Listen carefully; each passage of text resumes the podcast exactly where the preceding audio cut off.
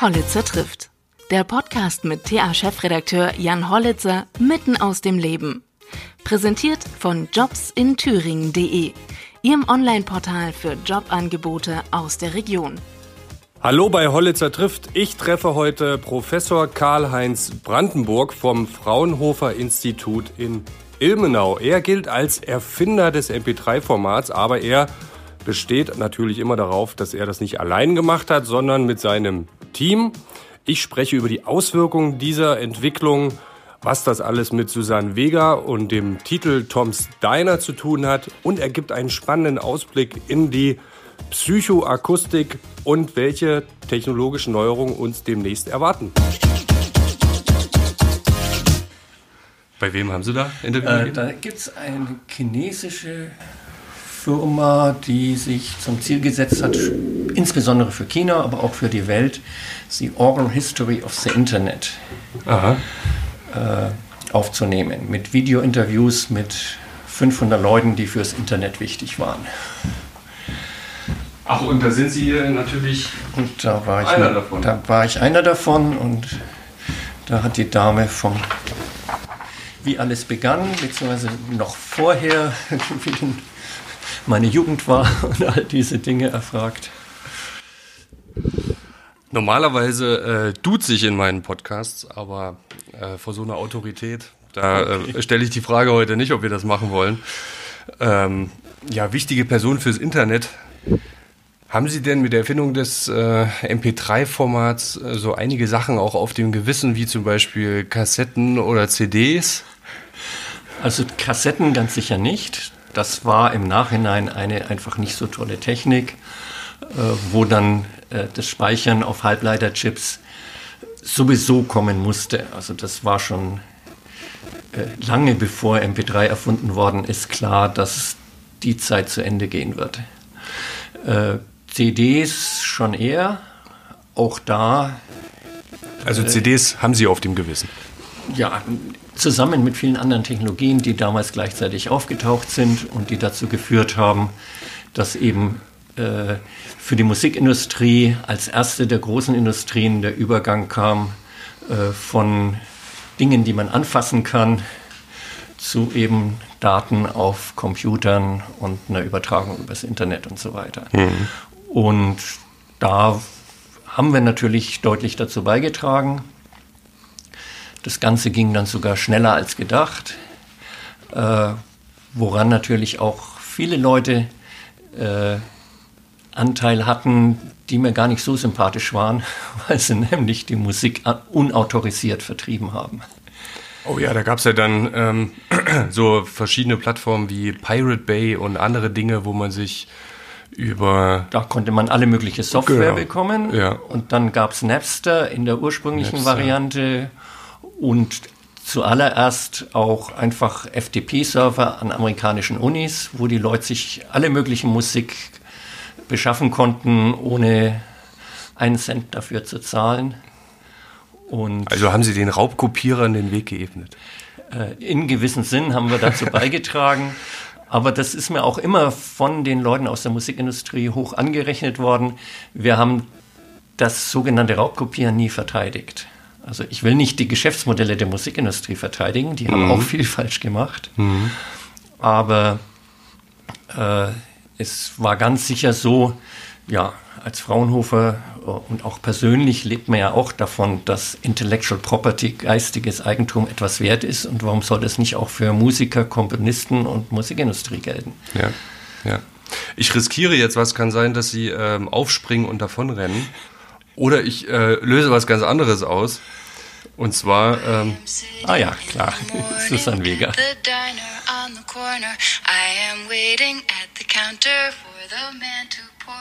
Das ist die A Cappella-Version, die Richtig. 1982 rauskam. Jawohl. Und 1990 wurde sie dann ja erst so richtig populär.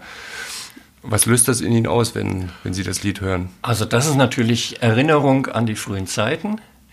Äh, das Lied war sehr wichtig, äh, weil die Stimme von Susan Weger 1988, äh, wie ich eigentlich mit meiner Dissertation so gut wie fertig war, das eine Stück war, was nicht gut klang. Und äh, damals war eigentlich die große Jagd immer, das System so hinzubekommen, dass es für jegliche Art der Musik äh, genug Bitrate natürlich gegeben, auch wirklich perfekt klingt. Mhm. Und andererseits äh, löst es noch mehr Erinnerungen aus, also angefangen davon, wie ich es das erste Mal gehört habe.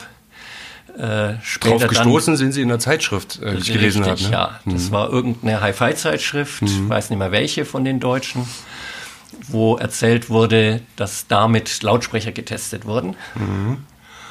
Und dann hat ein Mitarbeiter die CD beschafft äh, und die wurde im Labor in Tenlohe bei Erlangen dann auch abgespielt und ich habe gehört, oh ja, äh, bitte, das war ja damals noch nicht so einfach, äh, bitte in den Computer übertragen, dass wir es testen können. Und dann kam die böse Überraschung. Aber solche bösen Überraschungen haben uns geholfen, das Ganze weiterzuentwickeln. Das was, war, was war die böse Überraschung? Dass es sich ganz fürchterlich angehört hat. Mhm. So krächzend. Mhm. Also es sollte ja dann das erste Lied werden, was im MP3-Format abspielbar war. Ne? So stimmt's nicht. Nein. So stimmt's nicht. Ja, da können wir jetzt hier mit Nein. Legenden aufräumen. Ja, ja. Also es gab nicht ein erstes Lied, weil es eine kontinuierliche Entwicklung gab. Äh, es gab immer wieder eine Sammlung von besonders schwierigen Stücken. Mhm. Und mit dieser Sammlung haben wir dann das Verfahren sozusagen trainiert, immer wieder geschaut, was ist gut, was ist nicht gut. Und das ging ja über etliche Jahre, also angefangen mit meiner Dissertation, dass ich dann in Erlangen am Computer saß und dann äh, so und so viele Stunden warten musste, bis ein paar 20 Sekundenstücke wieder codiert waren und dekodiert. Was war denn das für ein Computer damals noch?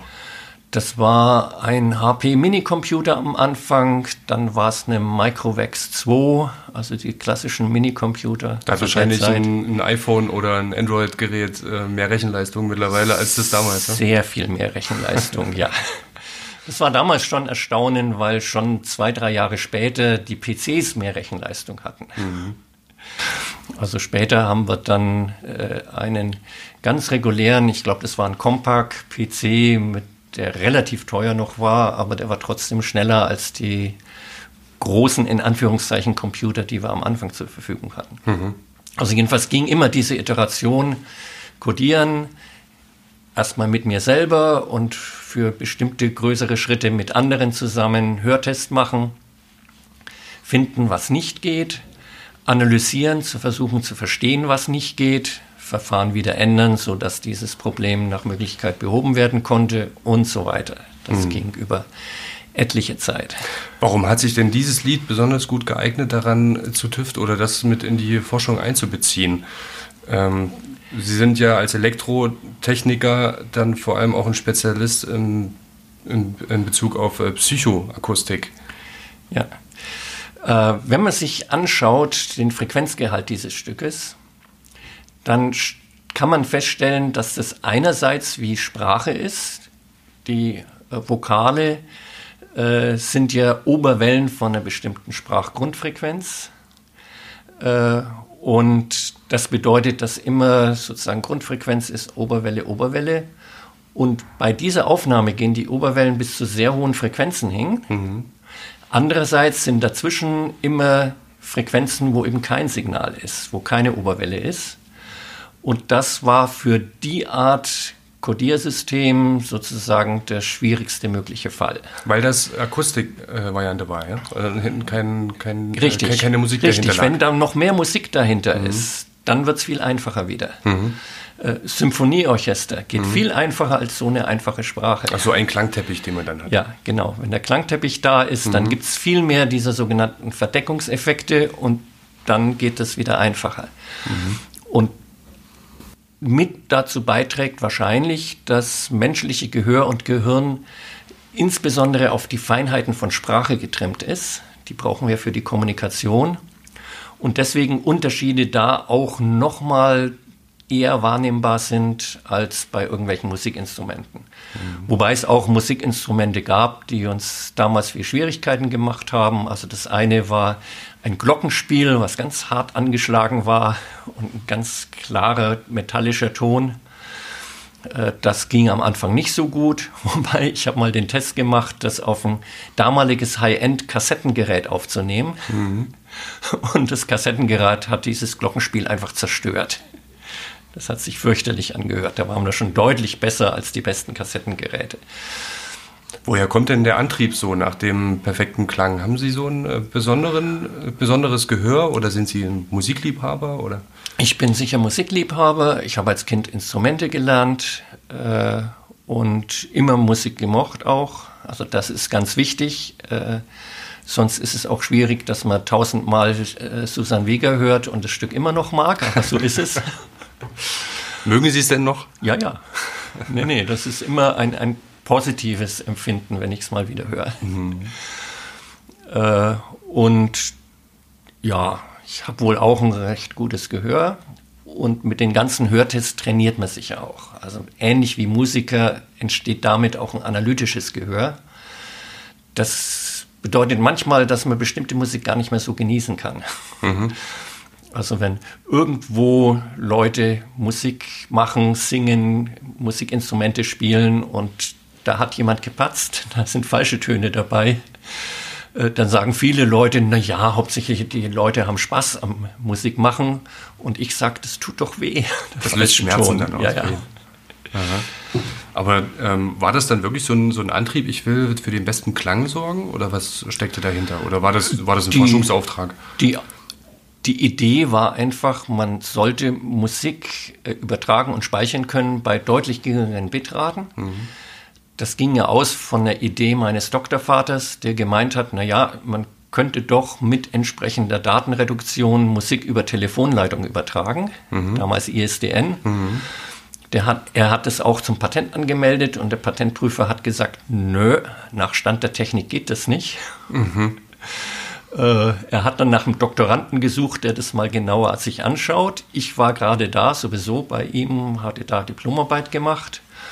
Und ich habe mir dann gedacht, na, eigentlich hat der Patentprüfer recht, aber ich schaue mir das mal näher an und äh, es wird schon eine Dissertation draus werden und dann mache ich was Richtiges. Da bin ich also richtig falsch gelegen. Und äh, dann ist natürlich einfach der Antrieb gekommen, nö, also die Anforderung, damit sowas tatsächlich genutzt werden kann, ist tatsächlich die perfekte Tonqualität. Alles andere werden im Musikbereich Leute nicht akzeptieren. Mhm. Also haben wir unser Bestes getan, um das herzukriegen. Mhm. Und später gab es dann Vergleichstests mit anderen. Das heißt, nicht nur für uns äh, gab es auch Demonstrationen zu Leuten aus der Industrie und wieder auch zu Leuten, die geschrieben haben über die Technologie. Aber es war immer klar, wenn da von vornherein schon hörbare Unterschiede sind, dann hat man eigentlich verloren. Das wird nicht akzeptiert für mhm. Musik. Und das Geheimnis war dann Töne rauszufiltern, die wir ohnehin nicht wahrnehmen, ne? oder? Das ist ein bisschen zu sehr vereinfacht. Naja, ich bin halt auch Laie. Ne? Aber es ist schon ganz ähnlich. Also die Idee ist, es gibt diese sogenannten Maskierungseffekte, äh, dass äh, bei bestimmten Frequenzen andere Töne dann nicht mehr hörbar sind. Das hängt damit zusammen, wie unser Innenohr aufgebaut ist, mhm. weil das Töne übersetzt in Schwingungen von Haarzellen äh, auf der Hörschnecke im Ohr. Und das ist wie ein Frequenzanalysator. Da je nach Tonhöhe verschwingen schwingen da verschiedene dieser Haarzellen. Aber das ist nicht ganz scharf. Es schwingen immer andere auch mit. Mhm. Und wenn dann ein Ton ist, der eigentlich eine andere Haarzelle zum Schwingen bringen würde, aber die schwingt schon wegen dem einen, mhm. dann ist sie nicht mehr hörbar. Mhm. Das bedeutet, dass es äh, bei jeder Frequenz dann, wenn an einer Stelle ein Ton ist, andere gibt, die verdeckt werden, bis zu einer bestimmten Amplitude, bis zu einer bestimmten Lautstärke. Was im Endeffekt bedeutet, äh, dass man bei der Übertragung versucht, dass die Fehler, die man macht durch ungenauere Übertragung, äh, eine Lautstärke haben, die diese Hörbarkeitsschwelle nicht überschreiten. Das ist der Trick. Mhm. Das mal weiter weg. Ja gut, da muss man auch erstmal drauf kommen. Ne? Da mussten Sie sich ja auch ein bisschen mit äh, dem Aufbau des menschlichen Ohres beschäftigen. Wobei die Idee gab es schon. Mhm. Also die kann ich nicht sagen, dass ich erfunden hätte. Mhm.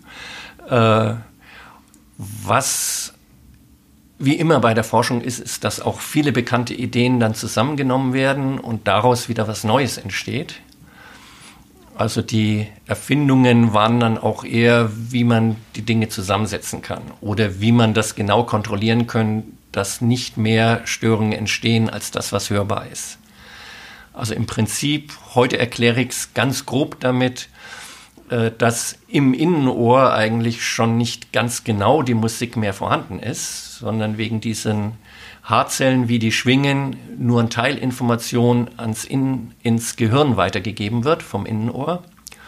Und was wir bei MP3 und AAC und so weiter versuchen, ist, dass wir genau die Informationen äh, noch übertragen, die auch ins Gehirn weitergegeben werden. Und das, das heißt, Musik, äh, im Umkehrschluss hieß es, dass ja Musik klingt eigentlich ganz anders, nur wir hören das gar nicht. Das Oder ist sowieso, was heißt klingt anders. Was wir hören, ist ja eben gerade das, was, ja, ja, ja, ja was im Gehirn an Abbild der Musik entsteht. Aber wir hören ja irgendwas nicht.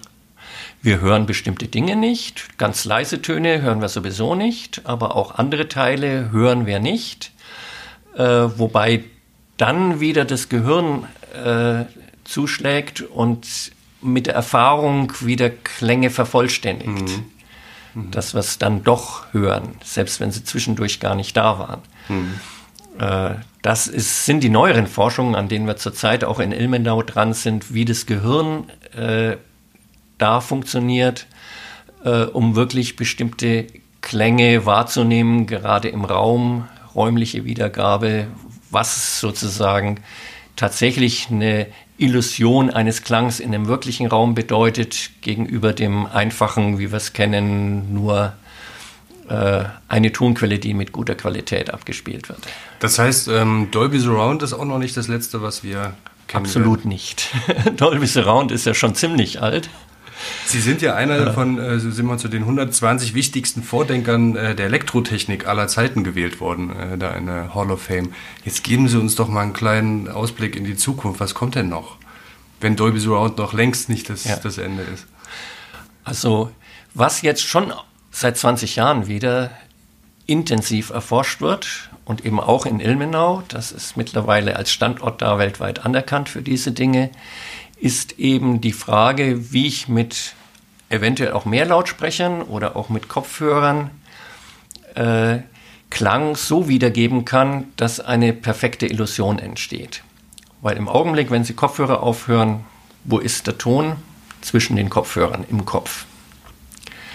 Das liegt auch daran, äh, dass äh, wenn ich mich bewege zum Beispiel, eigentlich der Ton, der ins Ohr kommt, dauernd ein anderer ist. Mhm.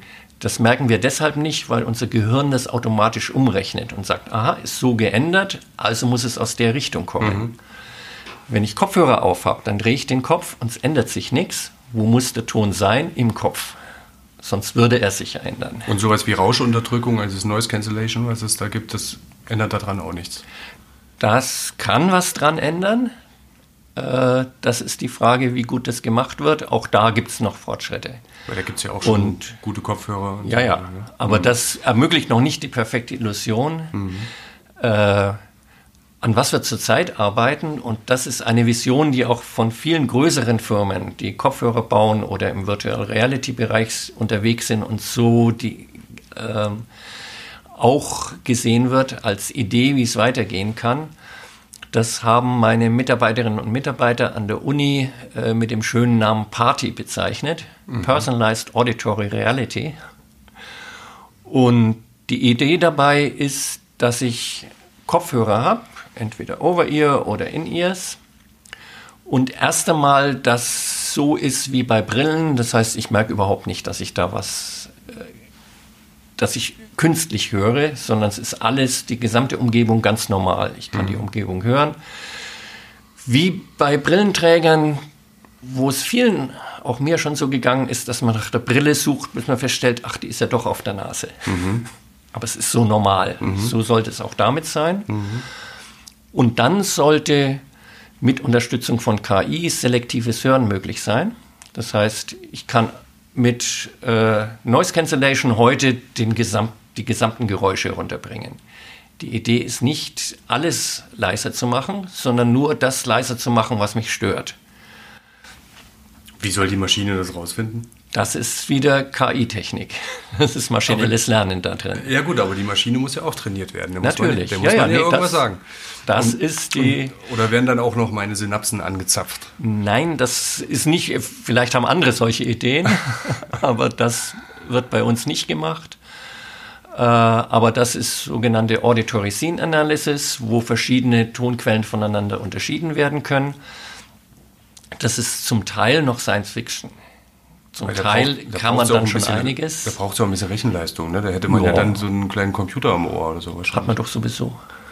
Was also, meinen Sie, was in heutigen Kopfhörern schon drinsteckt? Also so viel größer wird es dann gar nicht sein. Nee, nee. Das ist, und äh, das Moore'sche Gesetz geht zwar jetzt etwas langsamer, also diese Beobachtung von dem Gründer von Intel damals, dass mit jedem Jahr Rechenleistung billiger und äh, mehr verfügbar wird. Mhm.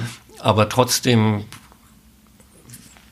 gilt das noch im Prinzip wie damals. Also wie ich angefangen habe, die Geschichte mit meinem Doktorvater äh, und wie man das machen kann, da hat es für die ersten Ideen, wie man Musik überhaupt kodieren kann oder nicht, noch einen ganzen Schrank an Elektronik gebraucht. Das war ein richtig großes Gerät. Mit so vielen Lüfter drin, dass wir es Hubschrauber genannt haben, nach dem Motto, jetzt muss er gleich abheben. War natürlich viel, schwer, viel zu schwer dafür.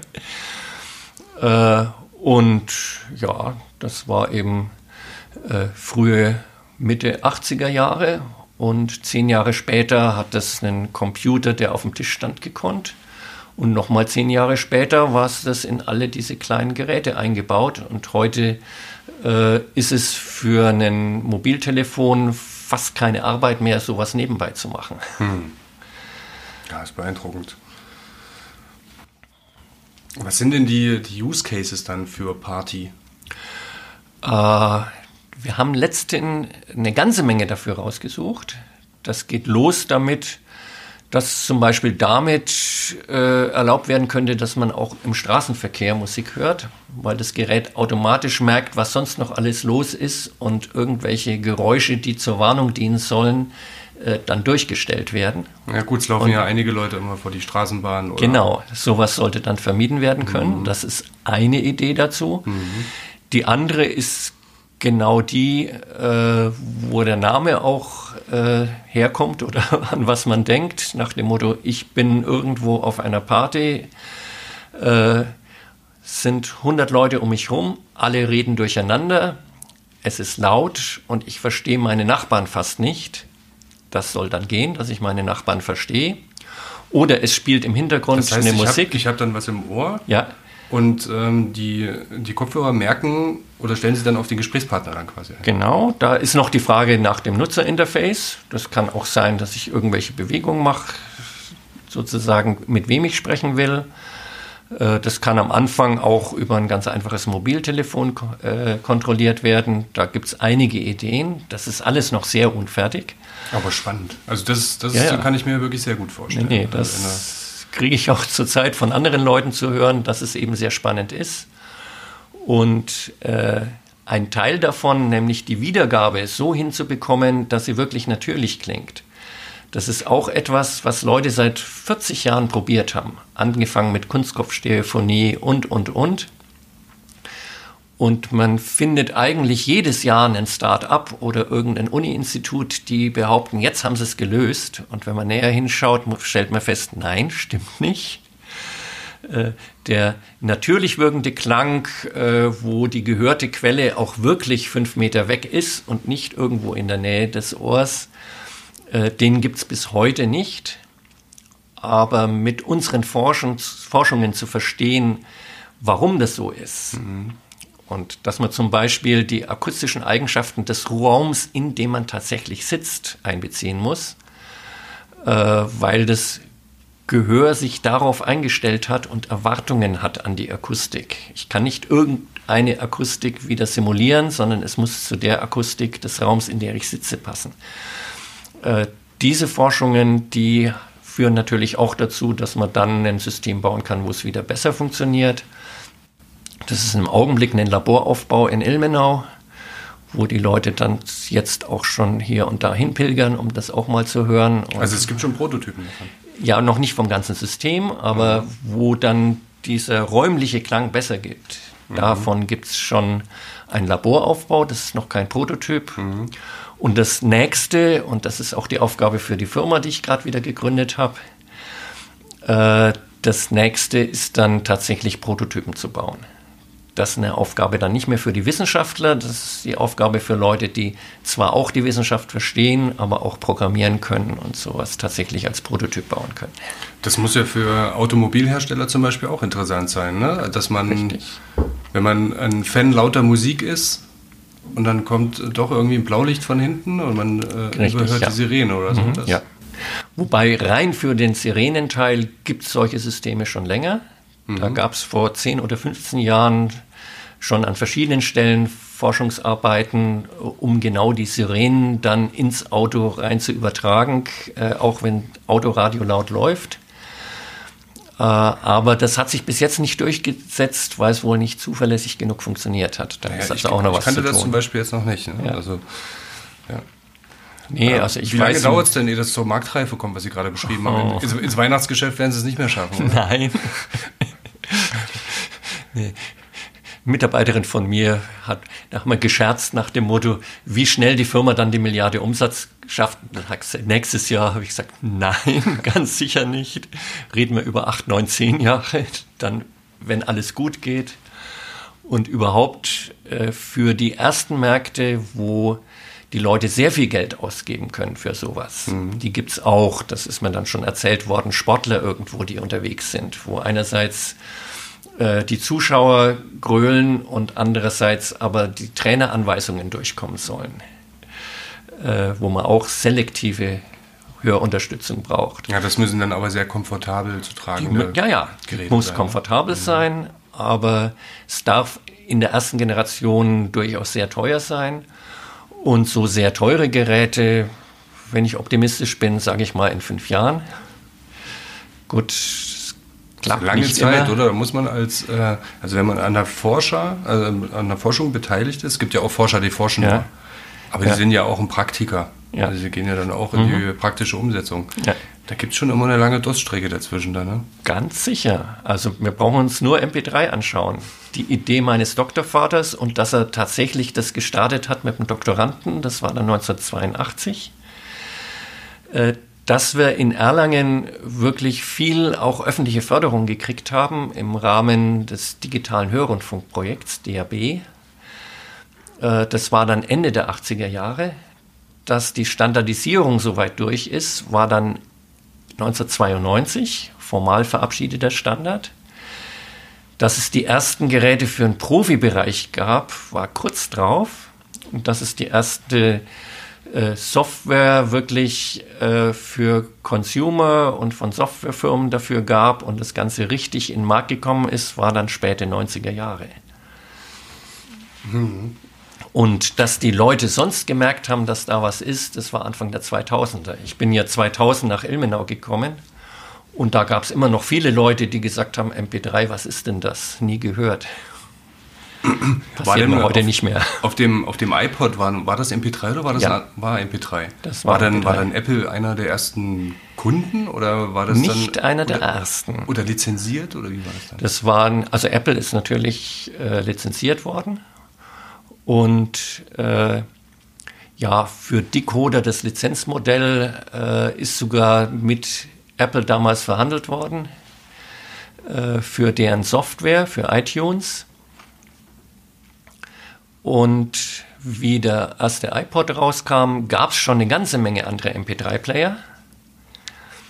Also ich weiß noch, äh, wie ich irgendwann Anfang der 2000er Jahre in Hongkong zu Besuch war und in die Auslage äh, so eines Geschäfts für alle möglichen Consumer-Elektronikgeräte geschaut habe.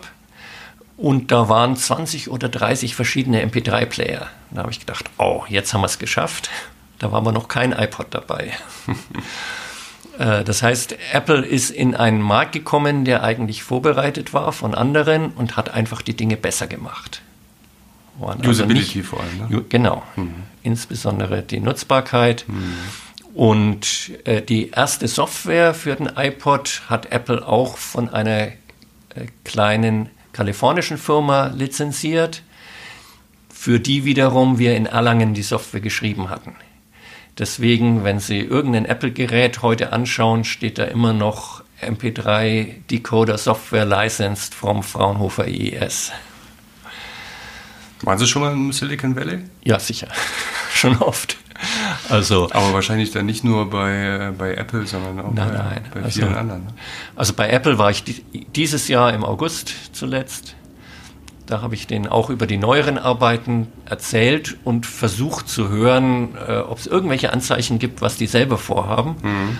Aber die sind sehr geheimnisvoll.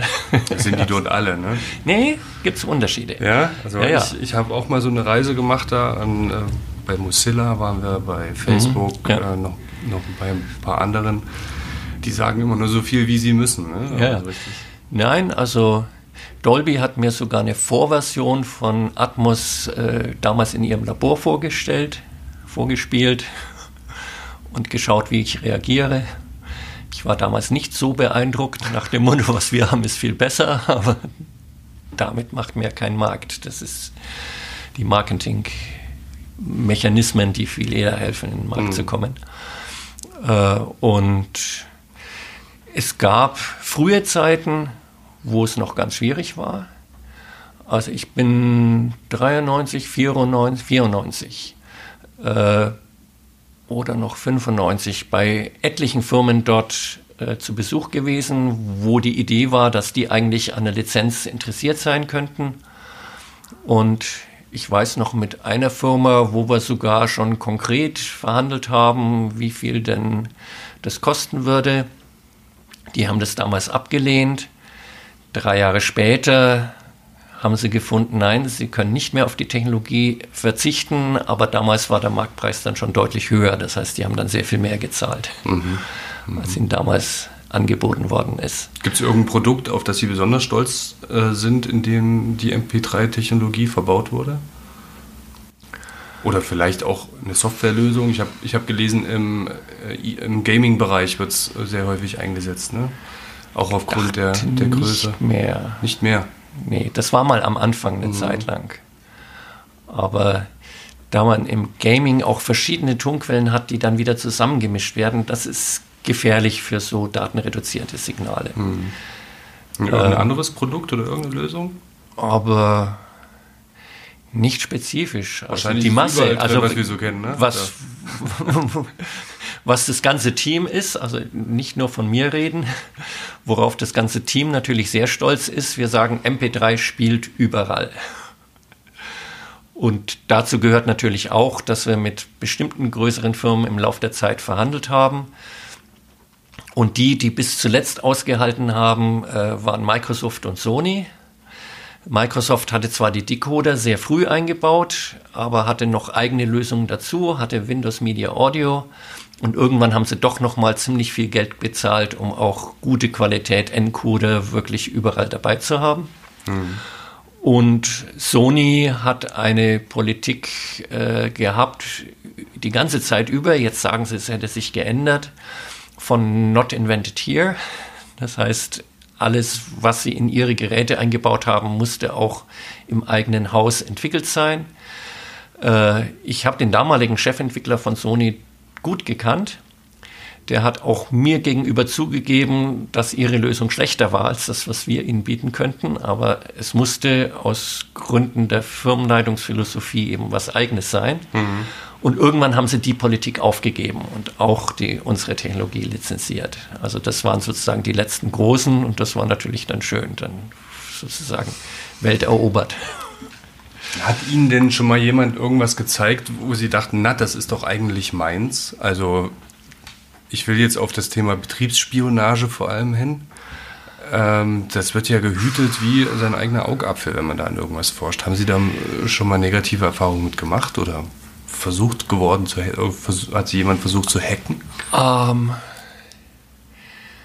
also in Ilmenau gab es einen Versuch zu hacken, der ist aber nur an einen leeren FTP-Server geraten, hat sonst nichts wirklich geschafft rauszuholen.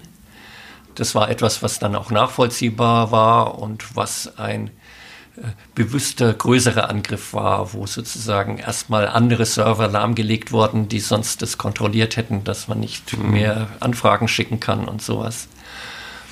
Ähm, wir Aber ist doch hatten ein Thema mal, für Sie, oder? Ja, ja, natürlich. Also ganz am Anfang schon mhm. natürlich die Geschichte mit äh, der kommerziellen Software, äh, die mit einer gestohlenen Kreditkartennummer äh, von einem Studenten aus Australien bei unserem Spin-off in Erlangen eingekauft wurde.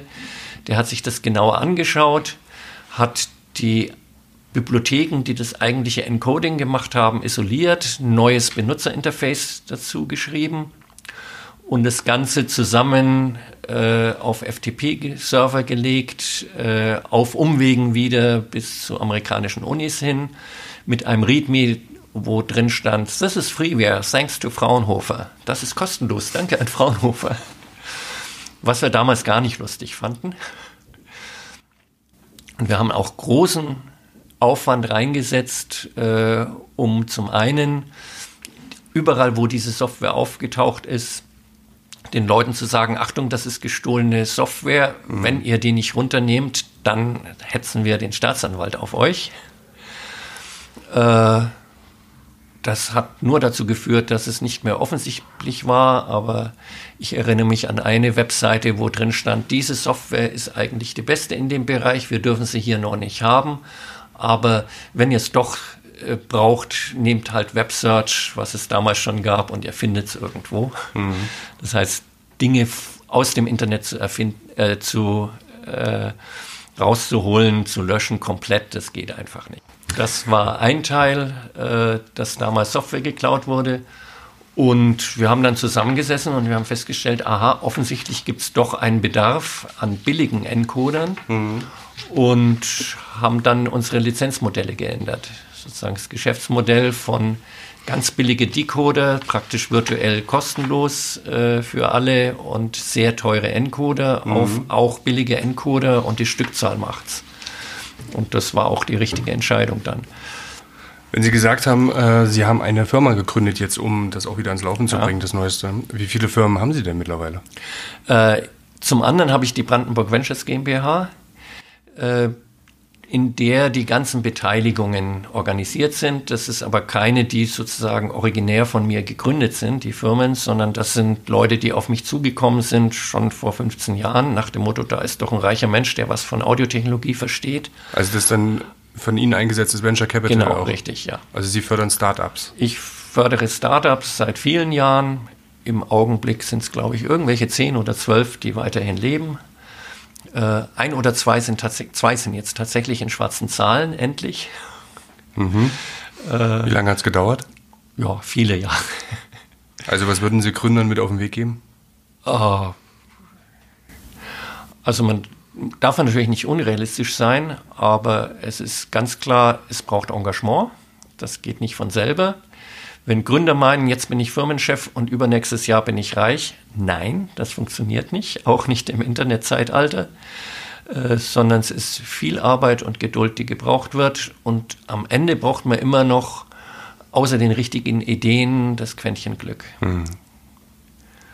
Nehmen Sie selbst auch noch Venture Capital an oder ist das? Das wird sich zeigen. Also die was wir da zu tun haben, ist eigentlich mehr als eine kleine Firma kann.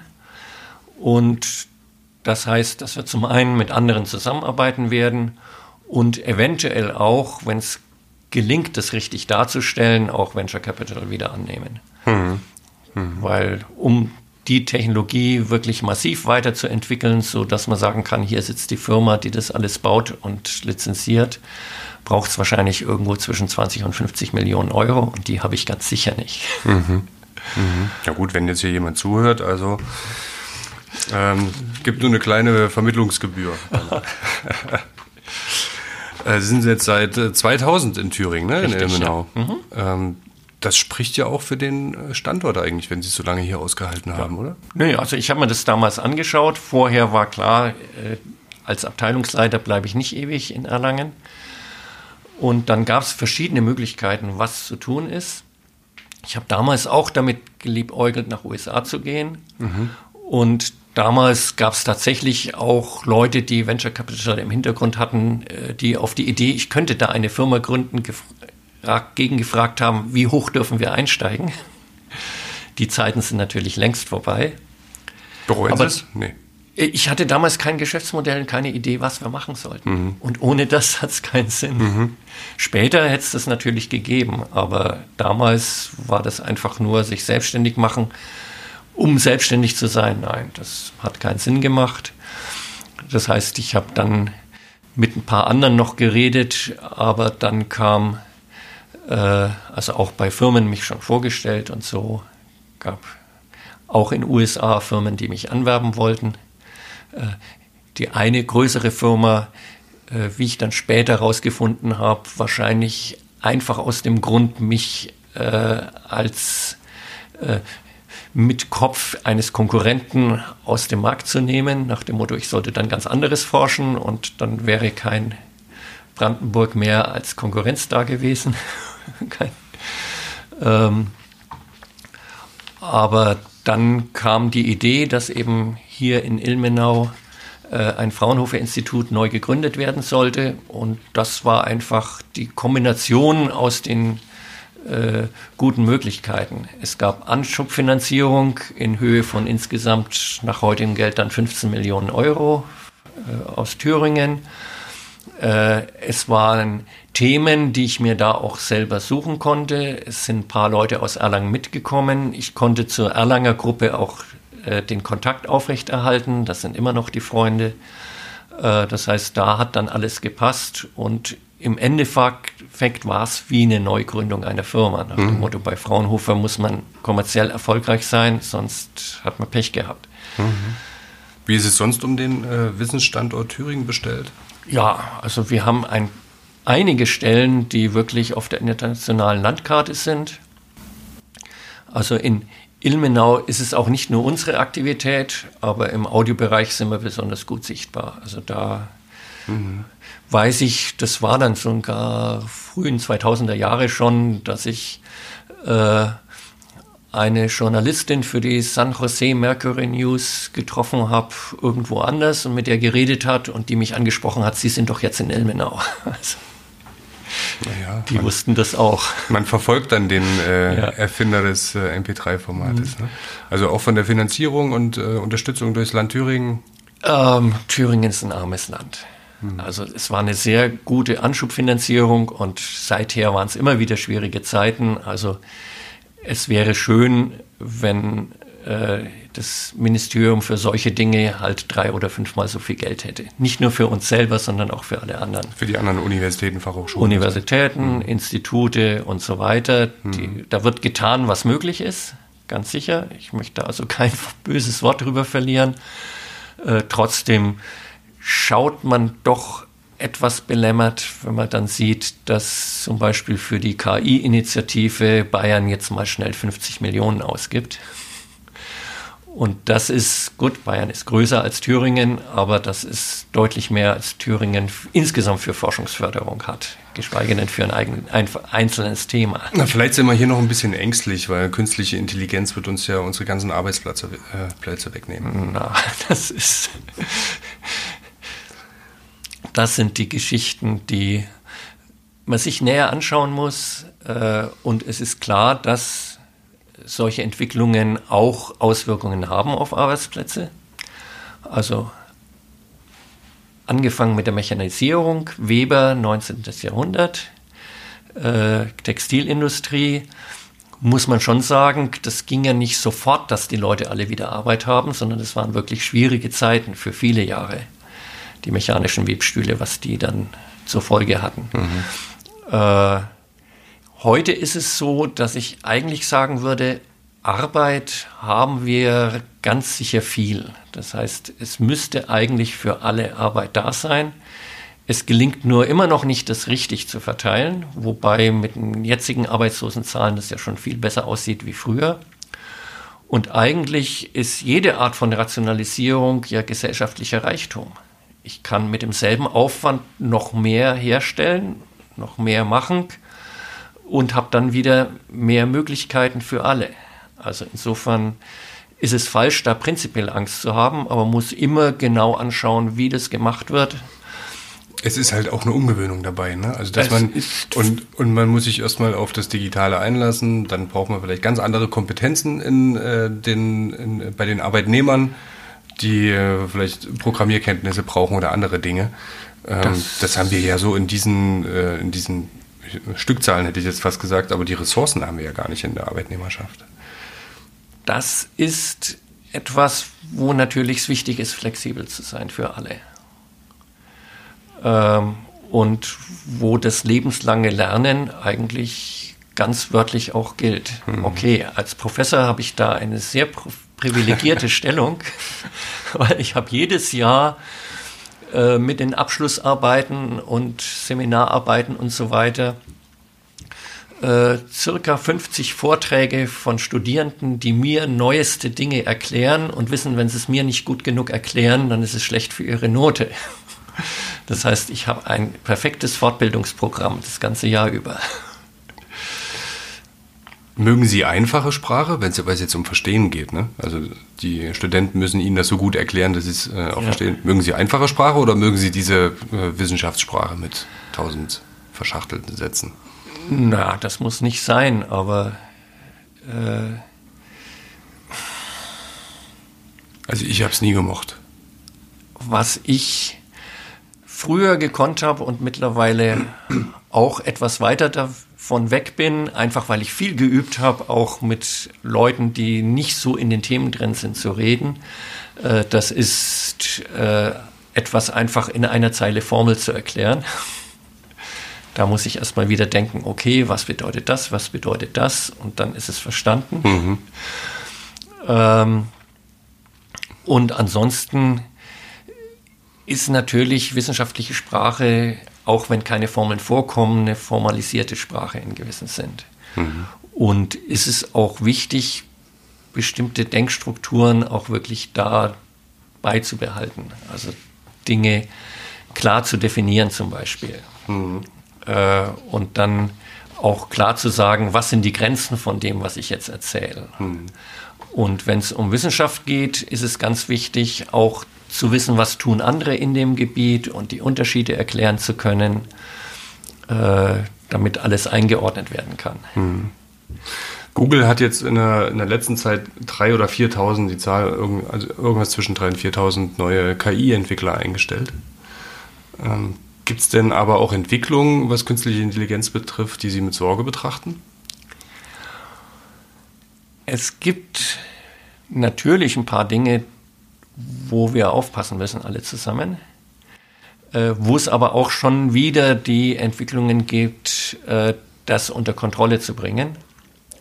Äh, eins davon ist äh, bei der ganz simplen Herangehensweise mit dem sogenannten Deep Learning und Unsupervised Learning, wo ich einfach viele, viele Einzeldaten auf das System, was lernen soll, schmeiß und das gibt mir dann irgendwelche Ergebnisse.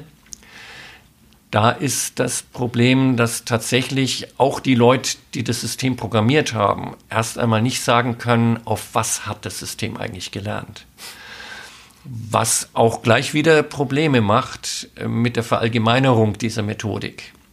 Also ein schönes populärwissenschaftliches Beispiel ist, äh, wenn äh, bei der Bilderkennung gelernt werden sollen, äh, wie irgendwelche Braunbären aussehen. Hm. Und viele, viele Bilder aus der Landschaft mit Bären und anderen Tieren zu sehen sind. Und zufällig war immer, wo ein Braunbär auf dem Bild war, auch der Himmel blau dann kann das System den blauen Himmel lernen und für diese Testgruppe das perfekt wieder lernen. Das heißt, das ist auch ein Beispiel für sogenanntes Overfitting, dass mhm. eigentlich auf die falschen Dinge trainiert werden. Mhm. Und wenn ich das nicht mehr nachvollziehen kann, auf was eigentlich trainiert worden ist, dann kriege ich Ergebnisse, die ich so nicht will. Und kann sich dann, eine Maschine verselbstständigen, so wie es manchmal in Science Fiction ist?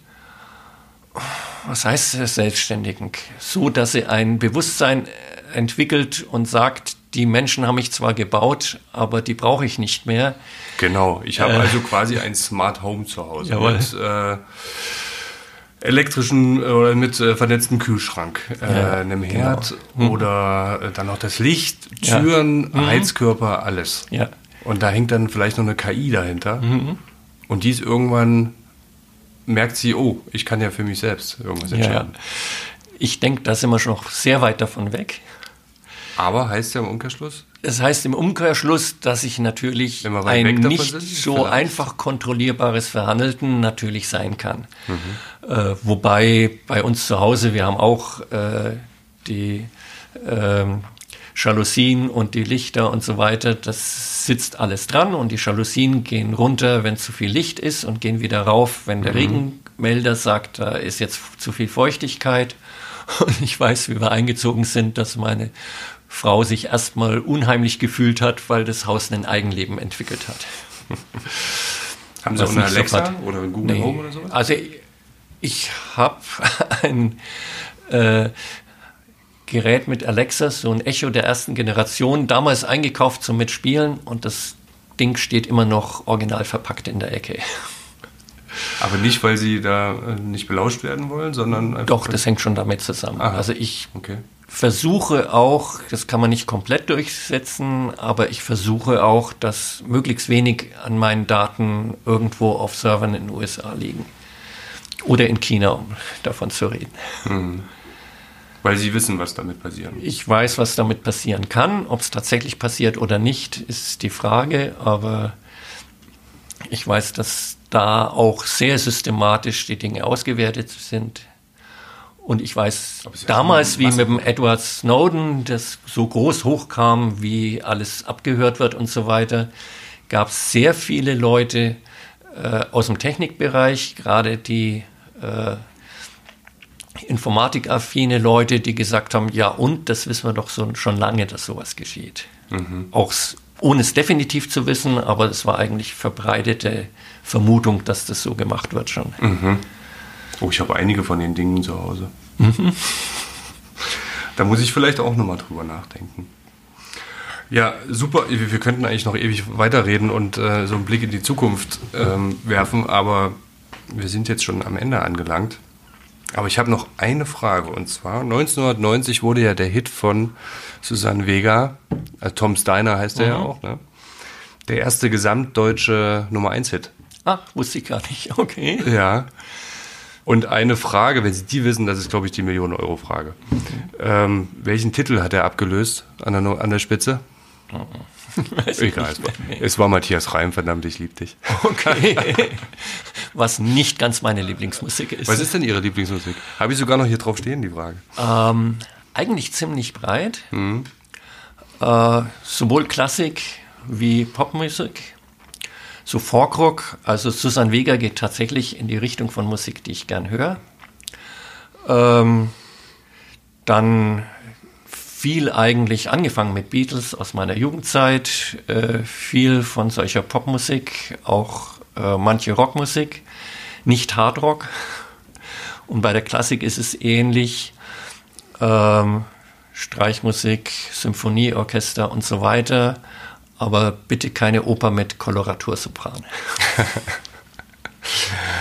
Gut, dann ähm, bedanke ich mich vielmals fürs Gespräch und den äh, nächsten Besuch mache ich dann bei Ihnen im Labor. Das interessiert Jawohl. mich nämlich wirklich. Gerne. Was da für eine Party abläuft. Sie sind herzlich eingeladen. Dankeschön.